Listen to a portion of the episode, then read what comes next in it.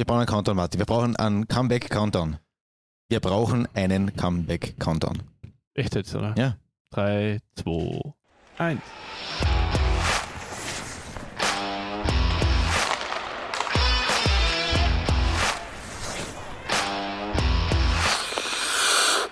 Die Bierinsel im Klagenfurter Strandbad hat merkliche Spuren an dir hinterlassen. Danke. Äh, Du hast weder Leib noch Leben Da merkt man mal, äh, dass geschont, du, wobei du die, hättest zum Optiker gehen die müssen dazwischen. Betonung liegt auf Leib.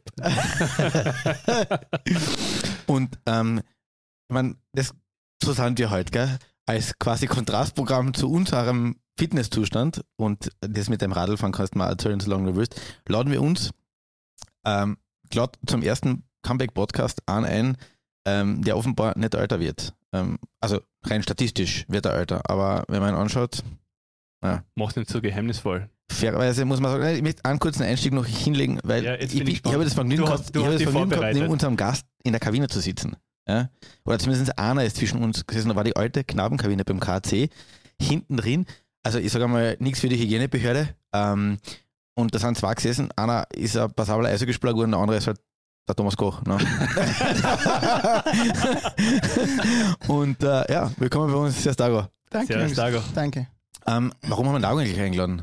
Äh, ein paar Sachen sind bei ihm passiert im, im letzten Jahr, Du, letzten halben Jahr. der wichtigste Punkt ist wahrscheinlich, dass bei ihm am Anfang seiner Karriere noch 1999 dabei gestanden Der ist wieder Jaromir Jager wird- mittlerweile. Wird immer besser mit dem Alter. Na, aber Thomas Koch ist heuer der neue KC-Kapitän. Endlich, muss man sagen. Fangen wir mit den wichtigen Sachen an. Fangen wir mit, fangen wir mit den wichtigen Sachen an. Das war ja schon einmal. Der Dago war ja schon mal KC-Kapitän. Aber er ist vor allem Vater geworden. Ja. Papa waren, ja. Und wie ist es? Ja, unglaublich. Ähm, ist ein wunderschönes Gefühl. Ihr wisst ja selber, ich habe zwei Kinder. Ähm, einfach unbeschreiblich und man genießt einfach jeden Tag und ein paar auch noch waren, deswegen freut es mich umso mehr. Die Du- Eisschuhe angelassen. Bei Formel, bei Formel 1-Fahrer sagt man, die werden pro Kind eine Sekunde langsamer. Merkst du schon bei dir was, dass du das nachlässt? Na, da war noch nichts. Also die Vorbereitung war halbwegs passabel, deswegen, aber warten wir mal, wenn die Saison anfängt, dann schauen wir mal. Jetzt ist es, ist es so, dass ich, wenn, wenn man, und das, das, das haben wir zwar gemerkt, Martin, wenn man Kinder kriegt oder, oder dann ähm, Papa wird, ähm, verschieben sich Prioritäten. Du hast trotzdem noch gesagt, du beißt einmal eine. Darf ich dich fragen, warum? Ganz einfach, weil, ich meine, du hast alles gewonnen, was es zum Gewinnen gibt. Du hast alles erlebt, was es zum Erleben gibt. Ähm, wie motiviert man sich überhaupt noch? Weil jetzt hast, wie gesagt, ja, Wichtigeres eigentlich zu tun. Ja, ich merke einfach, dass ich das Feier noch in mir habe und ich einfach der Ehrgeiz treibt noch immer an. Und ich meine, ich bin nicht der Erste, der was ein Kind hat oder, oder es waren schon genug Spieler da, die was eine Familie mitgehabt haben. Deswegen ähm, motiviert mich das eigentlich nur noch mehr, dass ich mich fit halte und wenn der Kleine dann größer wird, dass ich dann ihm vielleicht noch was beibringen kann. Deswegen habe ich gedacht, ich spiele ein paar Jahre oder gehe mal eins nach anderen und dann Er hat ein paar Jahre gesagt. Jaromir Jager. beim, beim Cards kriegen sie im Front Office gerade also ein leises Zucken. Ein leises Zucken. ähm, jetzt, jetzt muss man sagen, äh, und das, das stimmt bei dir wirklich, du warst, mm, ich kann mich an- erinnern, ein, zweimal ein bisschen schwereres Körperverletzung, aber sonst bist du Ironman unter Anführungszeichen. Ähm, merkst trotzdem, wir haben vor, glaube ich, zwei Jahren mal ein Interview gemacht, dass gesagt, naja, zwischendurch merkt man es dann schon, dass man halt nicht mehr 18 ist. Merkst du es oder machst du, weil du sagst, es macht noch Spaß, beißt man einfach durch? Ja, ich würde jetzt lügen, wenn ich sagen würde, ich habe gar nichts und spiele nie was. Ähm, die kleinen Verletzungen, natürlich die dazu. So wie bei mir. Ist bei mir genauso. Lass ihn ausreden, bitte, das ist wichtiger. Aber das Einzige ist, du, du brauchst länger. Wenn du irgendwo einen blauen Fleck hast oder eine Zerrung oder irgendwas, ähm, brauchst du länger zum Regenerieren. Das merke ich am meisten. Und da steckst du als junger Spieler mit ja, 2, 3, 20 schneller weg. Du bist in einem Tag wieder fit und jetzt dann, ähm, zieht sich das natürlich über ein paar Tage und da muss man dann halt natürlich ja, mehr dahinter sein und, und länger daran arbeiten, dass man wieder 100% ist. Aber die, die Frage äh, vom, auf, dem, auf die Frage von, von Stefan zurückzukommen, wie kriegst du wirklich das hin, dass du jedes Jahr so motiviert bist? Du äh, gehst rein, ich beobachte es ja, bin bei jeder Partie oder fast jeder Partie dabei. Du gehst da rein wie am ersten Tag. Also das ist wirklich, du hebst die einmal ab bei den österreichischen Spielern, aber wie schafft man das, dass man immer das Feier, dass das Feier nicht erlischt? Es ist einfach mein Ehrgeiz. Ähm, Ich war als Kind auch schon so extrem ehrgeizig und wollte eigentlich immer vorne sein und immer der Beste sein. Und wenn ich verloren habe, habe ich ganz mal gesponnen, bis ich das nächste Mal wieder die Eisschuhe angehabt habe und wollte einfach so viel besser sein und das besser machen. Und jetzt ist es noch immer gleich. Ähm, Wenn ich die Eisschuhe anziehe, will ich einfach das Beste aus mir rausholen und meine Ansprüche an mich selber sind einfach sehr hoch. Und da verlange ich einfach viel von mir und dazu muss ich 100% bereit sein und das ist einfach meine Einstellung, die ich einfach von, von Grund auf habe. Du bist jetzt ein äh, Kapitän geworden, das ich, hast du mich vorher ein bisschen unterbrochen. Äh, bist jetzt zum Kapitän gewählt worden. Natürlich mannschaftsdienlicher Spieler und so weiter, brauchen wir nicht reden, das äh, hören wir immer. Wolltest du das eigentlich? Ja, sicher. Also oder, oder, haben sie eines Tages bei dir in der, Kab in der Kabine gesagt, gratuliere, Herr, bist Nein, so schnell ist es nicht gegangen. Also, ich habe schon gewusst, dass ich einer der Kandidaten bin. Bei uns gibt es ja viele, die was das C auf der Brust tragen können. Und habe mich natürlich darauf eingestellt. Aber dass es so ist und dass die Mannschaft abstimmt und mich dann zum Kapitän wählt, wirklich, ähm, ist natürlich, erfüllt mich mit Stolz und Ehre, muss ich echt, echt sagen. Weil ich wirklich stolz bin, in dem hohen Alter noch so viel Respekt von den Mitspielern zu kriegen. Oder gerade im hohen Alter. Ja, wegen dem Alter, meinst ja. du? Hör auf, das ist jetzt untergriffig. Nein, überhaupt nicht, ganz im Gegenteil. Du, aber ganz ehrlich, um auf das zurückzukommen, ähm, man würde natürlich mannschaftsdienlich sein, Kapitän, Vorbild und so weiter nach außen, aber man will auch, seien wir uns ehrlich, knipsen, oder? Das will man immer. Ähm, ist klar, als, als Stürmer willst du natürlich auch richtig performen und der Mannschaft mit Tore helfen. Ich weiß aber aus meiner Vergangenheit, ähm, wie schwer das C auf der Brust ist und das zieht ganz schön ab teilweise in gewissen Phasen. Und manchmal beflügelt es aber auch. Ähm, es ist auch sehr schön in gewissen Phasen, aber natürlich, wenn es ein bisschen holprig wird, dann bist du natürlich mehr gefragt und hast mehr zu tun und mehrere Gespräche und mehr involviert in Sachen, wo du eigentlich als Spieler, der was keinen Buchstaben auf der Brust hat, weniger involviert bist. Jetzt war es beim ersten Mal so, da hat man gesagt, ja, du bist Kapitän geworden und eigentlich war das in, in Klagenfurt Kapitän sein für das war mehr Last als alles andere. Ähm, ich habe die Zeit meines Lebens als unglaublich höflichen ähm, Menschen äh, kennengelernt, wirklich ein Gentleman. Ich habe die selten, dass du am Eis einmal auch wenn du, hab, irgendwann hast du voriges Jahr oder vor zwei Jahren hast du mal einen, einen blöden Check von hinten rechts und in der, in der Ecken gekriegt, von groß von hinten. Jeder andere hätte sich umgedreht und wahrscheinlich einen, einen Behänder ausgepackt und du hast die abgebeitelt und bist weggefahren. Hast du das Zeug zum Kapitän? Klingt jetzt, klingt jetzt Frage, aber kannst du die aufregen? Kannst du, kannst du in der Kabine einigen und sagen, Boys, genau, so geht das gar nicht? Oder bist du eher der, der sagt, das machen wir jetzt mal nicht noch einmal? Ich bin eher so ein, ein ruhiger Leader. Ähm, ich sage nicht oft was. Ähm, ich schaue viel zu und beobachte Spieler und beobachte, wie, wie die ja, Chemie in der Kabine ist und am Eis und so.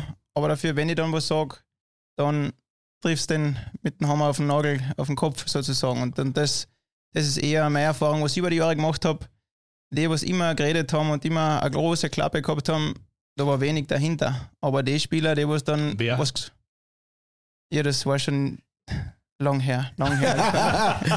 1900, das muss in die ja, 80er, das muss in die 80er, es muss in die 80er Jahre gewesen sein. Ja, aber die Spieler, die was dann wirklich aufgestanden sind, wenn es zum Aufstehen war, dann hast du gemerkt, das ist ein richtiger Leader, der weiß, jetzt gehört das gesagt und, und das hat uns dann weitergebracht und das hat mich imponiert.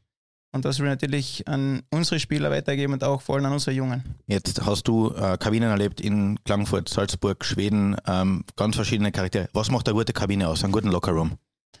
Dass einfach jeder mit jedem kann. Ähm, ich habe schon Kabinen gesehen oder gehört da diese Gruppenbildungen, diese sogenannten, und das ist nicht schön. Ähm, wenn immer nur die gleichen drei auf einem Fleck sind und sage ich mal nur die Ausländer Freunde sind und die Österreicher eigenes Backel und, und die Jungen ihre eigene Partie machen, das da merkst du einfach, dass es auch eine Gruppenteilung gibt und das ist nie gut für eine Mannschaft, weil einfach die Harmonie weg ist und jeder macht sein eigenes Ding und dann am Eis draußen soll es aber funktionieren.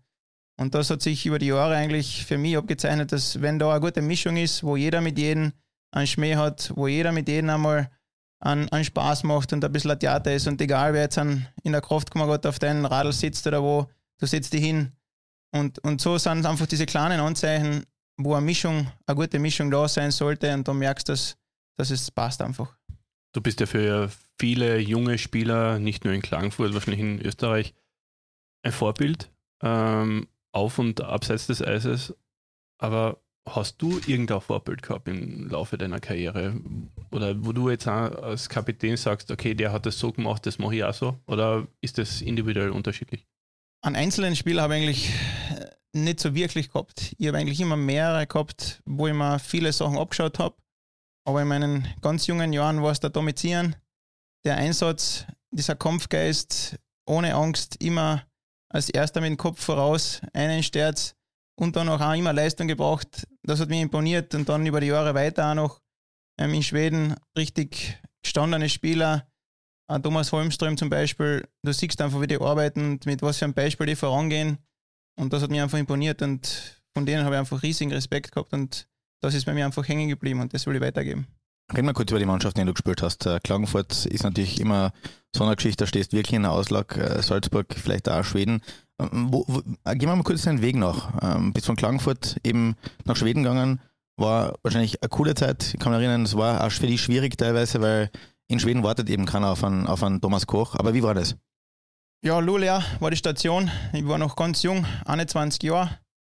Und komme rauf und auf einmal heißt es, ist heuer Lockout-Jahr. Und ich bin natürlich als 21-jähriger Österreicher bist nicht in der ersten Reihe mal vorgesehen, wenn Lockout-Jahr ist. Und dann hat es geheißen, ja, schauen wir mal, wie viele kommen, wie viele spielen wollen. Und dann war jeden zweiten Tag irgendeine Meldung. Justin Williams, Thomas Holmström, Miki Remberg. So richtig motivierend gehört. Ja, Matthias Öhlund. Da hast du pro Name gemerkt, dass du eins zurückgerutscht bist. Matthias Öhlund habe ich jubelt, weil das war Verteidiger. Aber es war natürlich auch eine super Mannschaft. Wir haben slowakische Nationalteamspieler gehabt und alles. Aber trotzdem habe ich gedacht, ja, ich hau mich rein, schaue, dass ich jeden Tag 100% gebe und probiere, solange ich kann, dass ich dabei bin und, und gebe mein Bestes einfach. Und das hat sich dann über das ganze Jahr gezogen und habe hier jede Partie gespielt, war immer genug am Eis, dass ich mich weiterentwickeln kann. Und das Jahr war sehr hart, weil auch das ganze Jahr in Schweden war jede Mannschaft ungefähr mit gefühlte zehn Superstars aufgeladen. Aufgeladen und dann, ja, erste Auswärtspartie, Modo, Sedin, Sedin, Forsberg. Und der kommt Sagt dann mir jetzt nichts. Habe ich noch nie gehört. die No-Names. Wird dann noch von dem das Leibel vom Hallendach runtergezogen und die Halle glüht einmal für fünf Minuten. Das ist ein Moment, den vergisst nicht so schnell. Und Also das die ganze, die ganze Armada von NHL 98 war dort quasi versammelt. ja. kann man so sagen, ja. Also das war wirklich ein unglaubliches Jahr, aber eine tolle Erfahrung für mich. Jetzt warst du quasi einer der ersten, ersten Österreicher, Gut, Dieter Kalt und äh, war, war auch oben, ähm, aber einer der ersten Österreicher. Jetzt ist es quasi fast logisch, Sprungbrett, äh, Mi Raffel, ähm, jetzt äh, Marco Kasper, Marco Kasper natürlich, Timo Nickel. äh, Timo Nickel und so weiter, dass alle nach Schweden gegangen sind. Wie war denn, das, wie war denn der Vergleich zum Eishockey damals? A, warum bist du überhaupt nach Schweden gegangen? Und B, war das dann wirklich so, dass du Bist gesagt du hast, überhaupt nach Schweden gekommen? äh, jetzt, Also, nicht mit dem er, er, hat, nicht mit er, dem hat, Fliegen. er, hat mal, er hat mir damals erzählt, dass er in, in, in Stockholm in Alan am Flughafen war und das war, da hast du Lass dir die Geschichte erzählen. Das Entschuldigung, ich- das dann ist- erzähl uns bitte spontan die Geschichte vom Flughafen Alan. Ja, also ich war vorher mit dem Eishockey schon viel unterwegs, aber du gehst immer nur der, der Herde nach, hast nichts, keine Verantwortung, nichts zum tun. Es ist ein Teammanager, der was die eincheckt, die Taschen irgendwo abgibt und du steigst einfach hinten nach. Und dann kommt der Tag, ja, ich fliege von Österreich nach Schweden, Klagenfurt, Frankfurt, Frankfurt, Stockholm und dort musst du dann dein Gepäck. Frankfurt war schon exotisch. Frankfurt war schon ein muss man Hindernis. überhaupt dazu sagen, Frankfurt, äh, da, da hat es sogar noch Flüge gegeben von Klagenfurt nach Frankfurt. Ein kleiner, Ja. kleiner Exkurs zur Flughafensituation. Sehr sympathisch. Ich wollte nur auf die aktuelle Situation eingehen. Ja, jedenfalls habe ich dort mein ganzes Gepäck außerholen müssen und habe fast einen Schweißausbruch gekriegt. Habe nicht gewusst, wohin. Zwei Wagen zum Schieben, Schläger, Eishockeytaschen, Wintersachen, schon alles gepackt. Drei Eishockeytaschen allein. Die Leute haben mich angeschaut. Was Schne? Schneeketten von der Mama noch mitgekriegt wahrscheinlich. So circa, ja. Und, und dann ist er halt da hingegangen. Ein Schweißausbruch, nicht gewusst, wohin. Und da musste er mal zurechtfinden. Und dann habe ich gemerkt, hoppala, jetzt, jetzt geht's wirklich los, du bist allein auf dich gestellt. Und ab da ist mir vorgekommen, habe ich Wachsen angefangen im Prinzip. Hm. Also im Schon, schon klar. Wrestling, ja. Ihr wisst schon, wie das meine. Hast du Schwedisch gelernt? Oder kannst du noch immer Schwedisch ein bisschen? Ja, ich habe ähm, ein Buch einfach gekauft, wo ja von, von null an alles war. Und ich habe auch in der Kabine mit den ganzen Schweden immer was zum Tun gehabt und habe zu ihnen gesagt, ähm, ich möchte jeden Tag irgendwas lernen. Und habe dann im zweiten Jahr habe ich schon im Prinzip alles verstanden. Und Als erstes lernst du mal was vierte Linie auf Schwedisch. Nein, so arg war nicht. ähm, aber erzähl mir was über das Eishockey-Niveau damals. War das andere Welt? War das quasi komplett anderer Planet? Ja, ich, also ich bin vom KC hergekommen. Du kommst aufs Eis, da gibt es keinen, wo du sagst, hoppala, der tut sich aber beim Linkskanadier ein bisschen schwer oder beim Kurvaußen, beim Außertreten auf die Seiten, das geht nicht so. Oder ja, Backhand annehmen, ja, ist ein bisschen schwieriger, wissen wir eh. Das gibt es da oben nicht. Da, da gibt es keinen, der was irgendwo eine Mängel hat. Und, Aber das war schon damals so, gell? Also jetzt Mhm. hat sich das noch Ja. gesteigert. Oder und natürlich die körperliche ähm, Robustheit von denen kommt noch dazu. Die sind alle beieinander wie Stier und, und marschieren am Eis. Das war halt für mich eine Umstellung und dann auch noch die Zeit. In Österreich hast du viel mehr Zeit sage ich mal, der Abstand von Stürmer zu Verteidiger, das Mitteldrittel, das war für uns Schwung holen. Und da kommst du nach Schweden auf, Kopf auf und schon einen Meter vor dir steht schon der erste Riegel und du hast überhaupt null Zeit. Das war die größte Umstellung für mich. Und was man immer gehört hat, Entschuldigung, Lars Bergström und so weiter, dieses System. Also das ist quasi, du bist ein Teil von einem Kollektiv und du musst in ein System einfügen. Wenn du nicht einfügst, da ist wenig Platz für Individualismus. Absolut, auf das stehen sie und das ist sehr systematisch gehalten, das Ganze und strikt und jeder hat seine Aufgabe und den muss jeder erfüllen. Also von den fünf, was am Eis sein müssen, alle fünf wissen genau, was sie zum Erfüllen haben und dann funktioniert das Ganze und sonst hast du keine Chance, da um auf so ein Niveau zu spielen. Du bist ja dann relativ rasch äh, wieder mal zurück, also relativ rasch, aber bist nach Salzburg gegangen. Warum äh, hast du nicht versucht, noch irgendwie im Ausland zu bleiben oder irgendwo im Ausland noch Fuß zu fassen, Schweiz, Deutschland oder irgendwas in der Richtung? Also ich war zwei Jahre in Schweden und dann hat es einen Trainerwechsel gegeben und ich hätte eigentlich noch Vertrag gehabt, aber dann ist ein, ein Tscheche Trainer gekommen und der hat einen Spieler geholt. Schon wieder ein Tschech. Ja, Nummer 1 Draft von Dallas. Und dann hat er mich im Sommer eben angerufen und hat gesagt, ja, du wirst wahrscheinlich nicht mehr erste, zweite Linie Powerplay spielen, sondern dritte, vierte Linie wird dein Bereich werden. Und das hat mir schon nicht so geschmeckt. Da habe ich gedacht, ja, jetzt bin ich 2, 23, ich möchte mir aber in dem Ding, das ist meins, BP-Zeit und so. Und dann habe ich meinen Agent angerufen in Domitieren und habe mit ihm das besprochen und habe gefragt, ich möchte wohin, wo ich, wo ich vorne bin. Erster Linie Powerplay, ich möchte, das ist meine Zeit. Mhm. Und dann hat er gesagt, ja, ich werde schauen, ich werde fragen, ob sie die freigeben. Okay, passt. Freigabe gekriegt von null her. Angerufen am nächsten Tag sechs Angebote aus der DL. Passt, ihr könnt die Sachen von, von Luleå schicken. Und dann ist es spitz auf Knopf gekommen, haben wir gesagt, passt, es, ist abgeschlossen. Und auf einmal haben sie heißen, ja, aber wir wollen eine Ablösesumme für die. Weil mhm. du warst jetzt zwei Jahre in Schweden. Mhm. Und das hat dann eigentlich, das die war dann. Deutschen verschreckt. Genau, das war dann nämlich der Riegel, der was vorgeschoben worden ist, weil dann hat KDL-Club für einen 23-jährigen Österreicher so eine hohe Ablösesumme mhm. gezahlt. Was wollten sie damals haben oder darfst du das nicht sagen? Ah, jetzt ist es verjährt. Jetzt in, in Wirklichkeit, ja, genau. Ja, es waren um die 30.000 Euro. Okay, es kommt mir jetzt nicht viel vor, wenn ich das ganz ehrlich die bin. Ausbildungsentschädigung jetzt an, oder Ja. bis dato war in der, in der Eishockey-Liga. gell? Aber es, es kommt Ja. mir, auf- es ist für heutige Verhältnisse wahrscheinlich, lassen sie sich tot. Ja? Heute ist es, Ja. ja, es ist schon. Nicht 30.000 wenig. für einen, für einen, für einen Europaklasse-Stürmer, sage ich jetzt Das einmal. stimmt.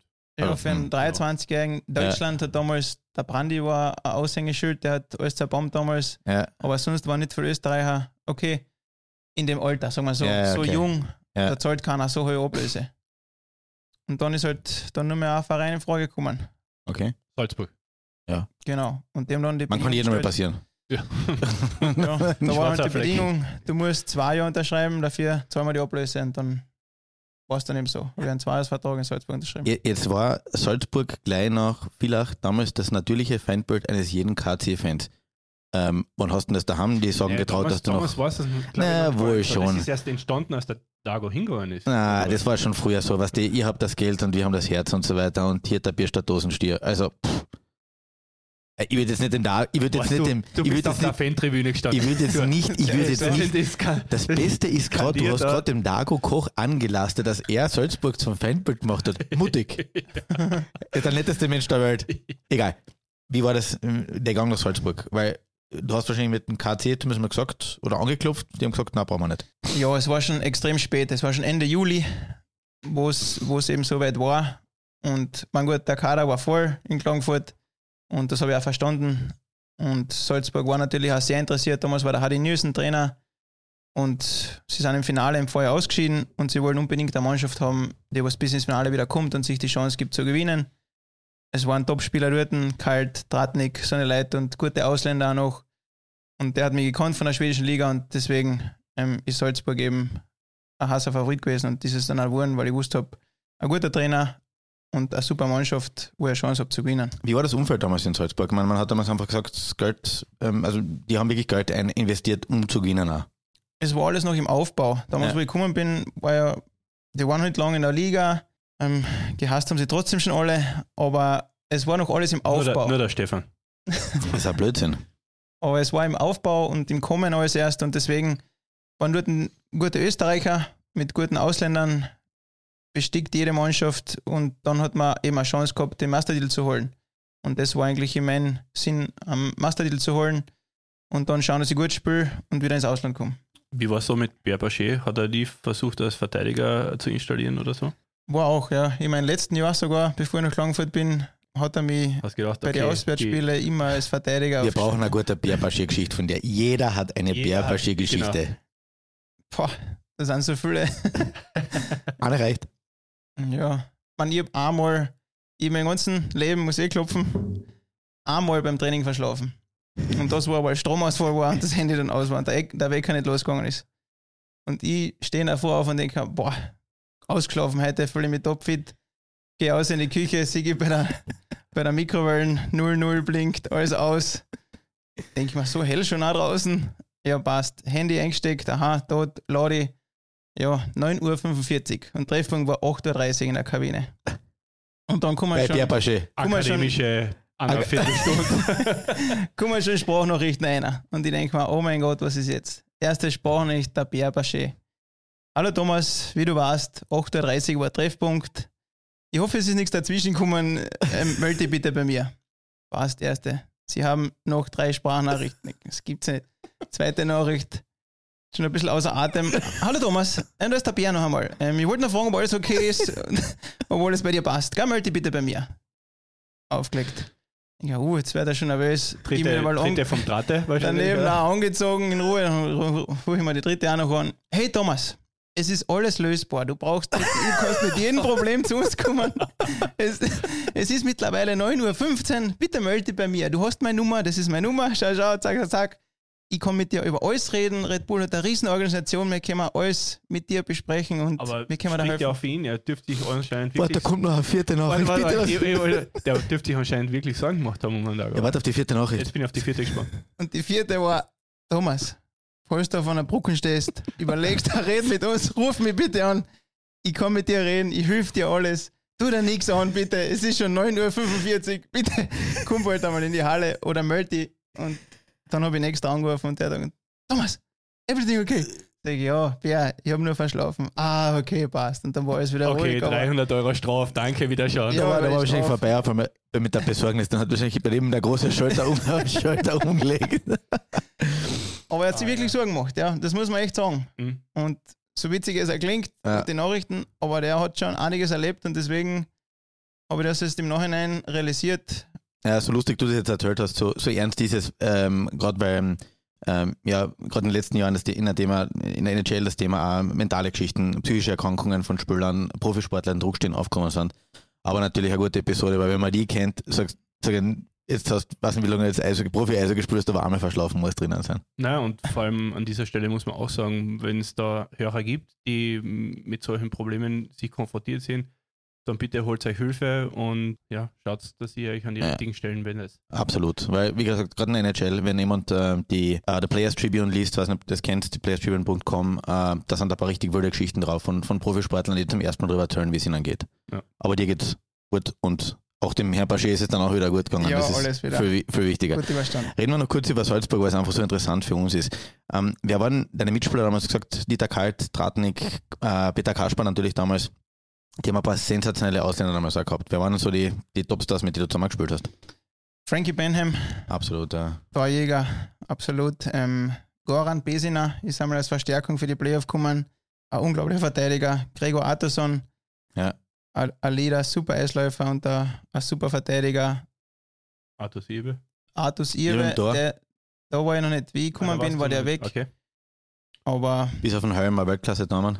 Wobei der Helm war schon Er Weltklasse. hat am Ende nicht mehr mit dem Vogelhäuser gespielt. Ne? Ja, Ja. Wahnsinn. ja, so wie der Haschek. Josh Green, der was dann noch bei Vancouver gespielt hat, NHL, Lee Sweat, seine ja, Kapazunder waren einfach da und Divo hat ja auch äh, mit dir zusammengespielt. oder? Rainer Tibis, Martin Ulrich, Wahnsinn. Also war eigentlich die Creme de la Creme versammelt Des damals in österreichischen Eishockeys, gell? ja, aber Ja. wirklich Daniel Welser, Manuel Atusa, also da waren wirklich die Österreicher gut vertreten, auch die was im Nationalteam waren immer, ja, sechs, sieben, acht Anwärter. Immer. Aber Meistertitel später. Aber dann Frank- aber, Frankfurt. aber Meistertitel später und ich kann mich an das eine Tor erinnern. Das war schlecht. Das war- für, das- für, für, für die Klagenfurter Seele war das natürlich. Das, das war so, wie wenn bei der Herbstmesse am letzten Tag um 8 Uhr den Stecker tirkst und auf einmal die Lichter ausgehen. Gen, gen, genau so war das. beim Ding, danke, Overtime. Ah, übrigens, da, habt, da ist die Meisterschaft, nächstes Jahr komme ich wieder zu euch. Warum bist du wieder zurückgekommen? ja, es war einfach schon ein frühes Angebot da. Es war, der KC hat das super gemacht. Er hat schon ganz früh, Oktober, Oktober November, ein tolles Angebot rausgelassen. Und Man hat damals gesagt, du warst der bestbezahlteste österreichische Eishockeyspieler. ich weiß nicht, was die anderen verdient haben, deswegen kann ich es nicht sagen. Okay. Aber ja, es war ein tolles Angebot und Hast du schon unterschrieben gehabt oder gewusst, dass du zurückkommst, bevor du. Ja. na, ganz ehrlich, also jetzt kann ich sagen, es ist verjährt. Äh, äh, ist echt verjährt. Ähm, es, es war ja wirklich ein heißes Ding und das, ich bin fast jeden Tag gefragt worden, bei jedem Spiel, auch abseits vom Eis, überall hat mir jeder gefragt, hast du schon in Klagenfurt unterschrieben? Und wir haben mit dem Domizieren lang hin und her, wie wir das machen und er hat wirklich eine brillante Idee gehabt, was ich mit meinem Gewissen vereinbaren kann. Und ich habe dem, dem Tommy gesagt, ich kann nicht sagen, ich will nicht liegen, ich will nicht vor der Kamera liegen. Und er hat gesagt, passt, dann machen wir so. Du sagst gar nicht, dass du unterschrieben hast, weil du hast nicht unterschrieben. Wir vereinbaren das so, dass du eine mündliche Zusage machst. Und es wird die K-Reporter fragen, hast du dem KC eine mündliche Zusage gegeben? Und dann habe ich gedacht, Der Martin schreibt mit. Ich schreibe- ich schreibe Der Martin, nein. Die Frage. Kurz Notiz für Quendler. Und das war für mich der springende Punkt, dass ich mit meinem Gewissen vereinbaren können und habe gesagt, okay, passt. Und jedes Mal, wenn mir ein Reporter gefragt hat, hast du in Klagenfurt unterschrieben, habe ich innerlich lachen können und gesagt, nein, ich habe nicht in Klagenfurt unterschrieben. Und so war es auch. Ich habe nur eine mündliche Zusage gemacht und habe noch keinen Vertrag unterschrieben gehabt. äh, spannende Situation. Gibt es das, ähm, gibt's das jetzt noch immer, solche Situationen? Also solche, solche, Fert äh, solche Spitzfindigkeiten, sagen wir mal so bei Interviews, dass man da Jetzt, jetzt, jetzt geht's dir fein. Jetzt, jetzt, jetzt will er was wissen von mir gute, auf eine gute Idee. Ja, natürlich ähm, lässt man sich da immer ein paar Hintertürchen offen als Sportler, damit man da nicht in irgendein Fettnäpfchen tritt oder irgendwie sich zu weit rauslehnt zu gewissen Zeiten von, von der Saison. Ist ganz klar, dass man ab und zu nicht alles sagt. Mhm. Aber du hast ja sicher schon viele Interviews geführt. Was waren so unter anderem die blödste Frage, die dir jemals gestellt worden ist? Gibt es da irgendwas, was Will- dir Willst du das Fassel echt aufmachen? Hey, ich bin selbstkritisch, was ich kann damit umgehen. Aber ich glaube, ich weiß nicht, oder? Oder? Na, na, du weißt nicht, muss ich ganz ehrlich sagen. Der ist zu höflich. Der Mensch ist, der Mensch ist die Höflichkeit in Person. Ja, Innerlich ja, denkt ja, er sich ja, sicher. ja, Jüngere, ja. jüngere Unerfahrene, ähm, wo die Fragen schon ein bisschen, ja, sehr, sehr einfach gestellt sind und, und da warst du nicht dabei, deswegen. Thomas Koch, wie geht's dir? Naja, Ja, aber man muss auch, man muss auch die Journalisten verteidigen, man muss da ein bisschen einfinden und äh, wenn man, wenn man da dann Thomas Koch gegenübersteht oder egal welchen Spielern da man gegenübersteht, viele sind ja dann auch Fans, oder? Von jungen Journalisten und äh, ich glaube, da muss man schon ein bisschen, äh, ich muss sich schon ein bisschen verteidigen. Äh, jetzt, äh, aber, halt- Aber trotzdem, eine blöde Frage, die da gestellt worden ist. ja, ich schieße im Moment keine Tore, was werdet ihr morgen trainieren? Okay. Wenn Okay. du drei Partien hintereinander mit, keine Ahnung, Ja, ah, 0-0-1 verlierst, ja, wir schießen keine Tore, was werden wir trainieren? Das kleine Das Karussell. kleine, das kleine Karussell. Ja. Wir- Wir stellen das kleine Karussell um. Vielleicht was anderes. In Klagenfurt stehst du wirklich in der, in der, in der Auslag. War das nicht in, in Salzburg vielleicht sympathischer, weil da hat man wahrscheinlich auf der Straße, wenn in, in Salzburg über die Straßen gehst, haltet dir keiner auf und sagt, Dreckspartie gehst dann gegen Villach. Na, also du bist die Getreidegassen runtergegangen, da hat nicht einmal einer hergeschaut und hat die irgendwie erkannt, weil da einfach keine Geschichte dahinter ist in Salzburg. Das ist alles erst im Kommen. Und jetzt haben vielleicht das ein paar den Raffel kennen oder so einen, der aber schon länger in Salzburg ist, aber damals, pff, und da, wenn in Klagenfurt über den alten Platz gehst, gehst 10 Meter, schreit schon der Erste, ja, hey, warum schießt du auf die Stange und nicht ins Tor rein? ah, ja, danke, dass du mich erinnerst. Mit dem, mit, Danke, Sie- aber- danke aber- für den Tipp. Abo, Abo-Besitzer, gelber Sessel. Ja, wobei, die gibt es jetzt nicht mehr. Die gibt es nicht mehr. Neue Halle. Aber es ist sicher äh, spannend auch für, für einen Klagenfurter überhaupt dann in Klagenfurt zu spielen oder das, diese ganze Stadt, diese Atmosphäre, egal wo du hingehst. Äh, wir haben ja schon Außeninterviews geführt. Es war eigentlich unfassbar. Also das ist, also das muss man einmal erklären. Du kannst dich hinsetzen, wo du, wohin du die willst, aber es kommt immer jemand her, ah, darf ich kurz einmal stören? Ja, du, äh, gestern die Partie oder, oder letzte Woche. Also das ist schon äh, herausfordernd, oder? Weil das ist ja wahrscheinlich auch, wenn du jetzt mit deiner Familie unterwegs bist oder privat unterwegs bist, ist das wahrscheinlich schon ein bisschen äh, zehrend, oder? Natürlich, aber du stößt ja auf das ein. Am Anfang ist es natürlich ungewohnt, wenn du gerade da reinkommst und auf einmal erkennen die Leute und sagen, hey, du bist ja der KC-Spieler, denkst du, boah, der kennt mich vom Eis. Jahre später, jetzt dann denkst du, mal bitteschön, schaut keiner her, lass mich einfach in der Ruhe spazieren gehen mit der Freundin. Aber du wachst in das eine und, und weißt, wie du es handeln aber das, musst. aber das macht ja ein bisschen aus, oder? Weil stell dir vor, es war den Leuten egal. Ich meine, man hat eh, äh, vielleicht, vielleicht bin ich jetzt zu, zu, zu, zu gesellschaftskritisch, aber man kommt vor den Leuten, es ist immer mehr egal, es gibt immer weniger Identifikationsgeschichten, aber Sport und, und der KT, das ist noch was. Und du hast selber gesagt, glaube ich, beim letzten Mastertitel in Klagenfurt, das war der schönste, vielleicht sagst du es so wie früher immer da fürs Trainieren von Monaco beim Formel 1 Rennen immer. Ich bin so, froh, dass Sie es ich bin froh, dass Sie gewonnen haben.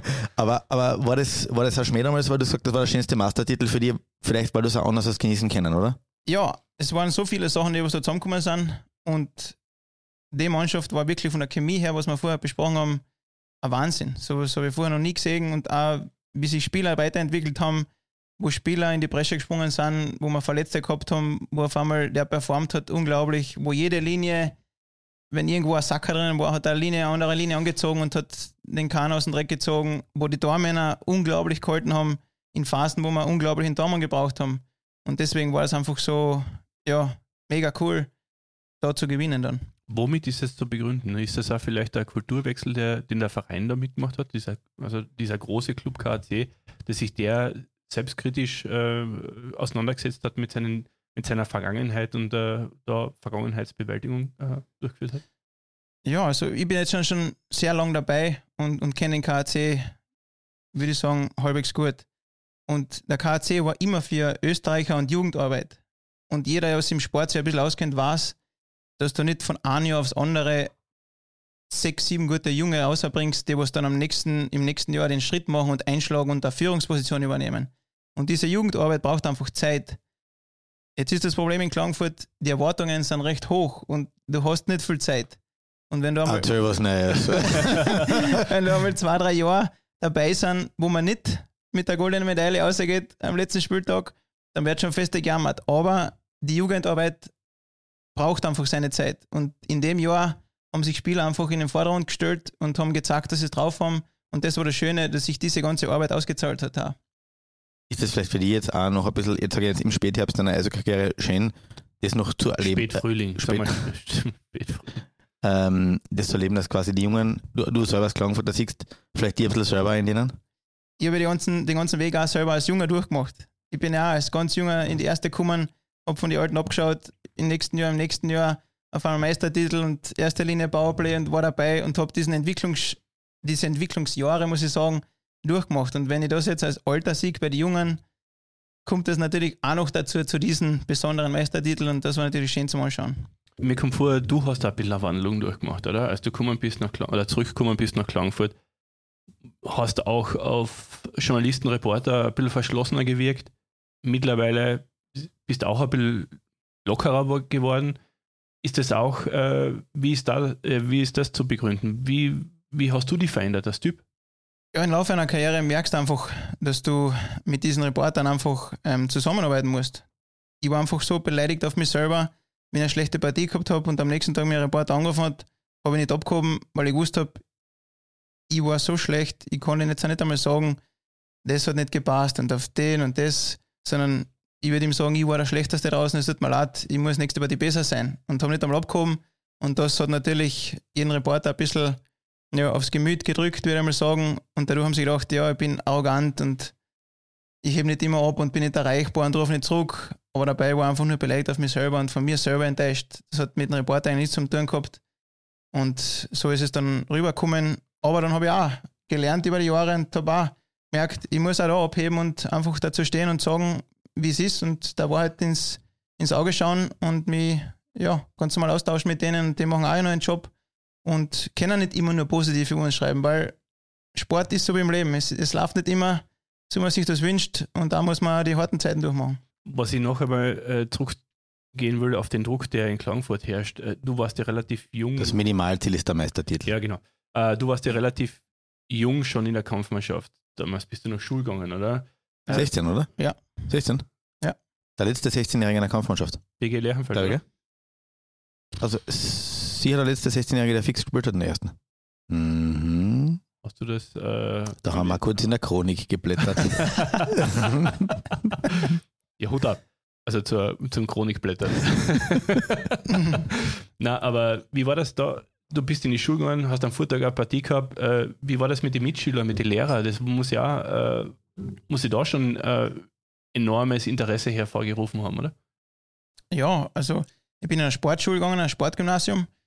Und da waren die, die Lehrer eigentlich sehr einsichtig und haben das ein bisschen ja, mit in Betracht gezogen bei der, beim Prüfen oder so. Wenn sie gewusst haben, damals checkes wir haben ein Ausfahr Auswärtsspiel am Dienstag und die kommen um vier in der heim und bin um Gut, 8 damals war es noch Courmayeur, war schon über Alpenliga. Ja, oder Mailand oben, weißt du, da kommst du erst in die, in die Morgenstunden heim und, und das haben die Lehrer einfach ähm, sehr toleriert und, und waren sehr human teilweise. Aber natürlich haben die gewusst, wir sind Sportler, in einer Sport, Spitzensportler in einer Sportklasse, sind halt nur so eine.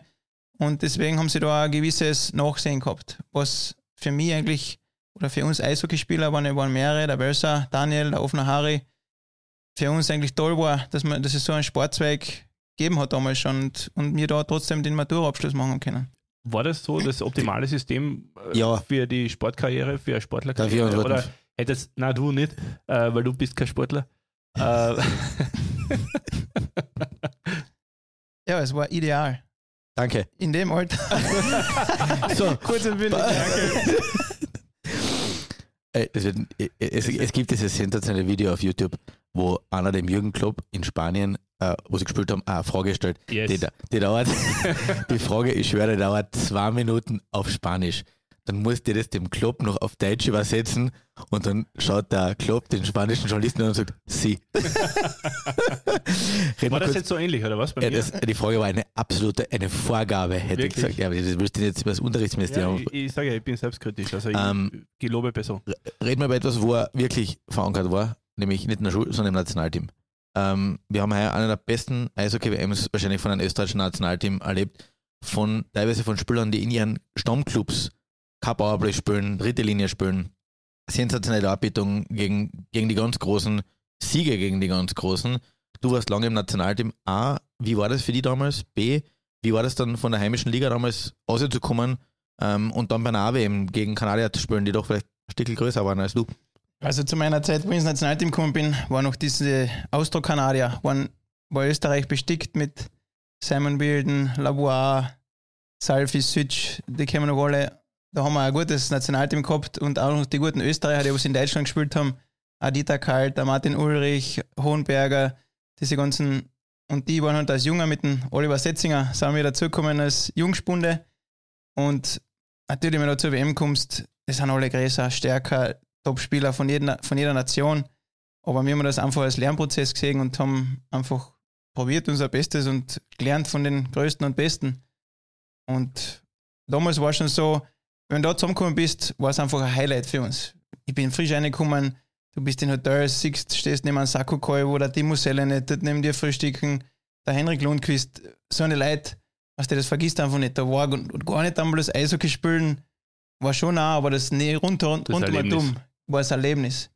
Und dann natürlich, wenn du älter wärst, dann ist der Druck da, du musst oben bleiben, die Klasse halten, was ja schwer war die letzten Jahre.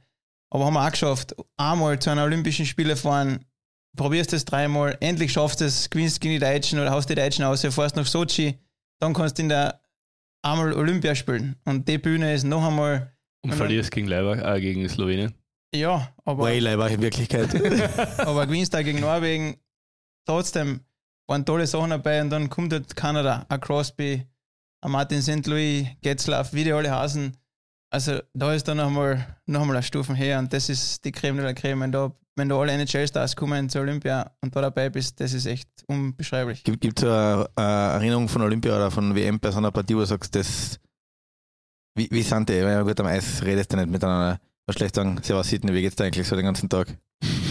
Kannst Ah. schon, aber Ja, aber Nein, aber Partie war mein Ziel, dass ich gegen den Napoli gewinne. Und Ja. dann ist es Opening Face-Off gegen Team Kanada und dir steht der Sidney Crosby mit dem Zeh auf der Brust gegenüber. Ich mir reingeschmissen, was noch gegangen ist, auf, auf die Knie und hab den zurückgebockt und hab gejubelt, dass wenn er ein Tor geschossen hat, innerlich. ich hab gegen den gewinnst der Bulli. Und dann war halt der Getzlaff und Daves und wie die ganzen Hasen. Wenn du einmal einen Zweikampf gewinnst oder einmal eine Scheiben eroberst, ist es schon ein Highlight für die, so quasi damals. Und, und deswegen, wo, Sind- wo sind die, äh, wie weit sind die weg? Also jetzt an, du bist Profi, du spielst jahrelang in der Liga. Wie, Warum ist das noch einmal so eine Stufe weiter weg von, von, von österreichischen Spielern? Also die Superstars, die sind halt einfach geboren zum Eishockey spielen. Der ist stark, der macht alles, wo wir viel Aufwand haben und schon schnaufen, macht der ohne Kraftaufwand und hat einen Puls von, keine Ahnung, 55 und bei uns geht schon das, der Puls auf 150, weil wir Das heißt, so es hat kurbeln. keiner von denen geschwitzt gegen euch. So quasi, ja. Mhm. Ja, ist ja wahrscheinlich übertrieben. Die sind einfach gut. Weil ich glaube, was die gut macht, ist nicht nur, dass der mit Talent daherkommt, sondern dass das Talent das arbeitet. Auch. Auch, Auch, ja. ja. Aber Ähm, jetzt hast du was Wichtiges gesagt, nämlich gesagt, ja, das war immer so was Besonderes, zusammen, zusammenkommen ähm, und 5 Euro äh, für die Handykasse. Ja, sorry, tut mir leid. Ähm, zum Nationalteam kommen, es war was Besonderes, es war ein Erlebnis, es war, ja, äh, es war Ehre wahrscheinlich auch.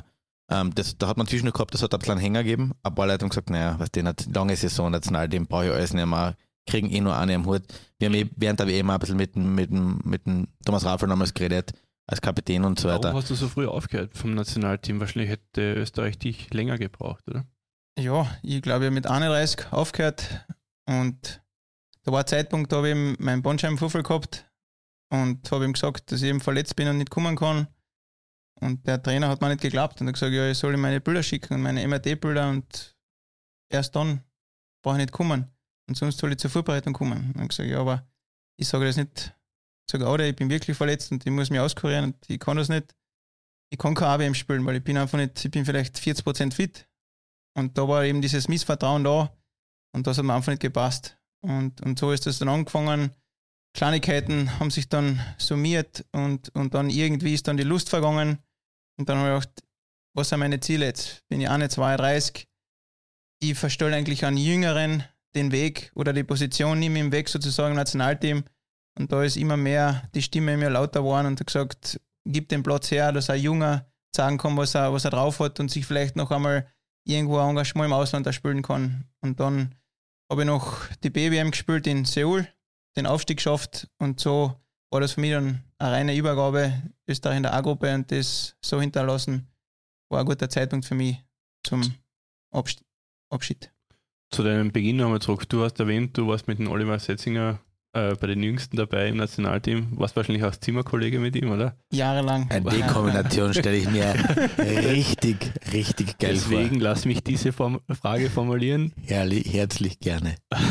Was ist da alles passiert mit Oliver S. Punkt?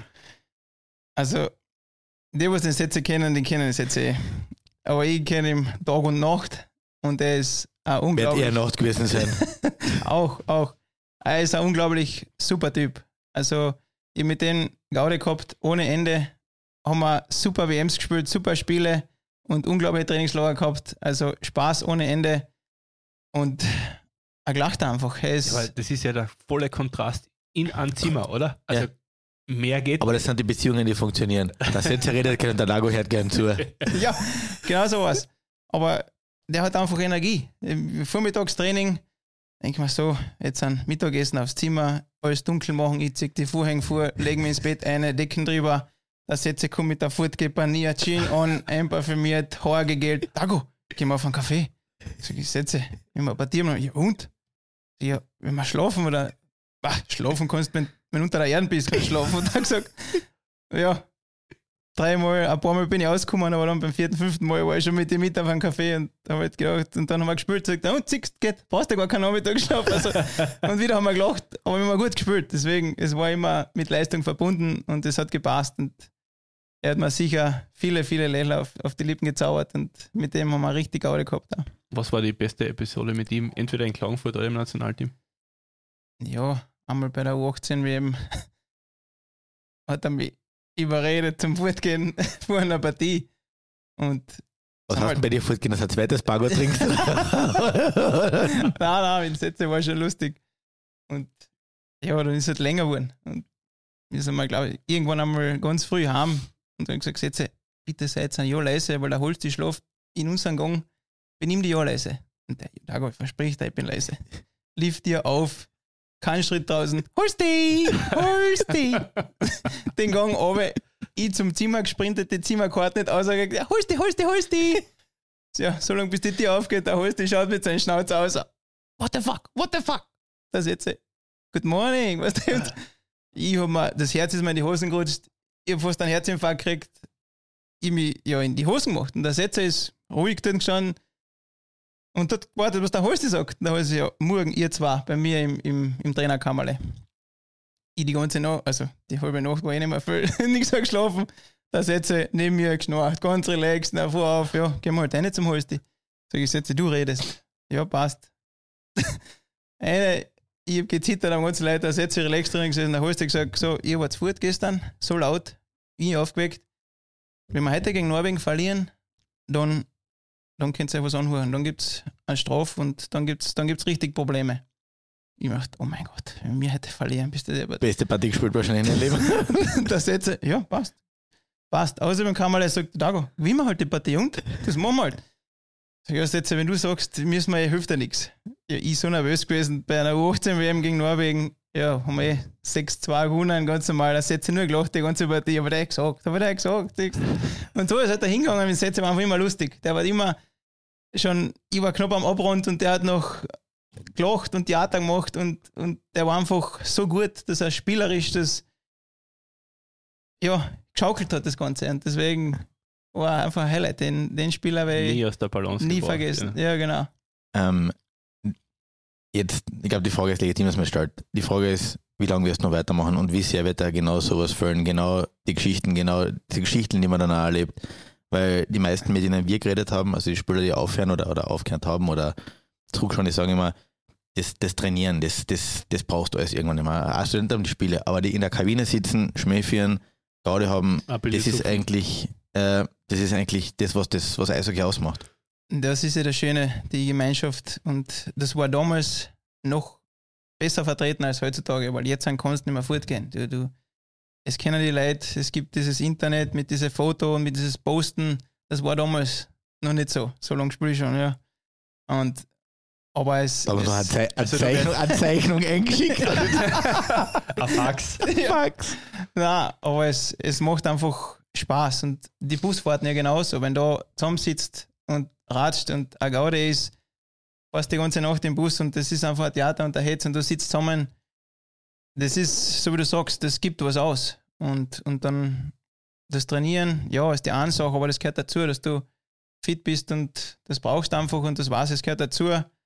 Aber ich spiele einmal Jahr für Jahr, schau mal, jetzt spiele einmal ein Jahr und wenn die Leistung passt und, und der Körper mitmacht und ich gesund bin, dann schauen wir weiter. Aber lang planen, tun wir jetzt auch nicht Jahr für Jahr, ist einmal das Ziel und jetzt haben wir für das Jahr noch Vertrag.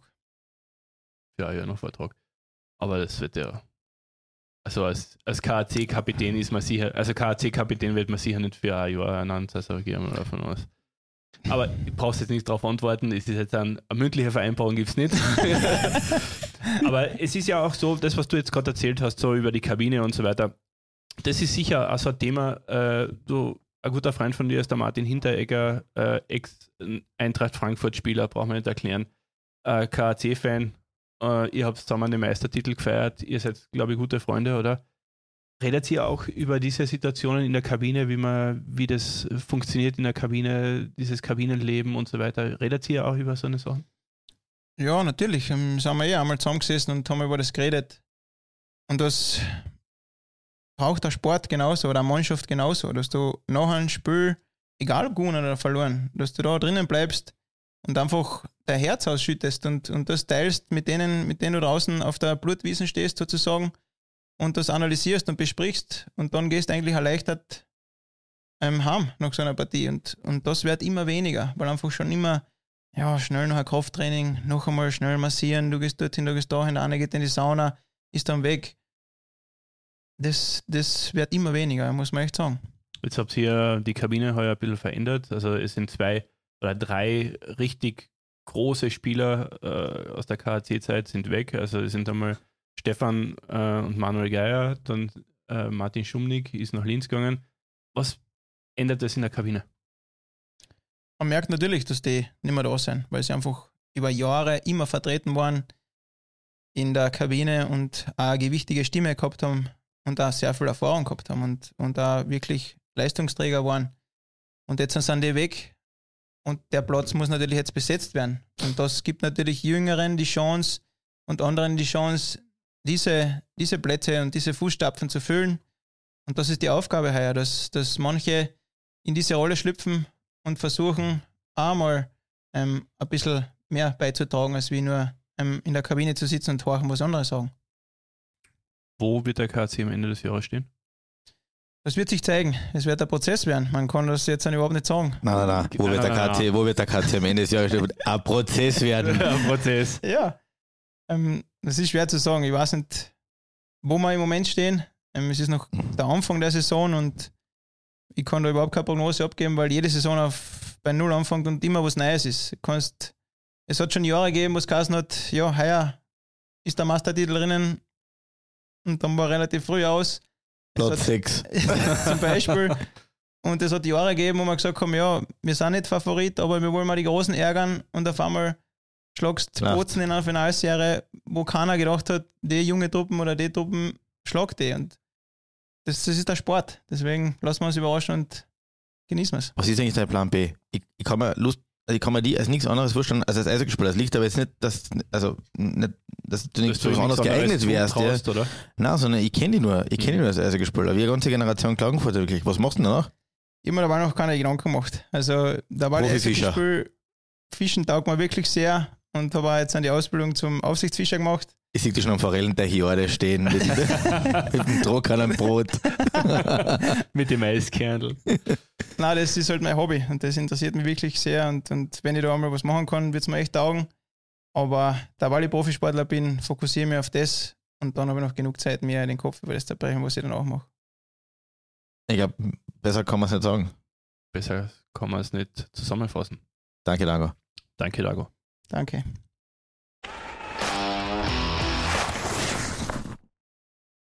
Weißt du, das, ist- das Traurige ist ja, wenn du jetzt beim Dago da die Stats anschaust, da musst du aber scrollen bis. Pff, also, Die erste, erste, der, der erste Teil von der Seite ist noch schwarz-weiß. nein, da ist noch 99. Da steht, Da noch, ist noch 19. da steht noch 19. 1999. Ja. Unglaublich.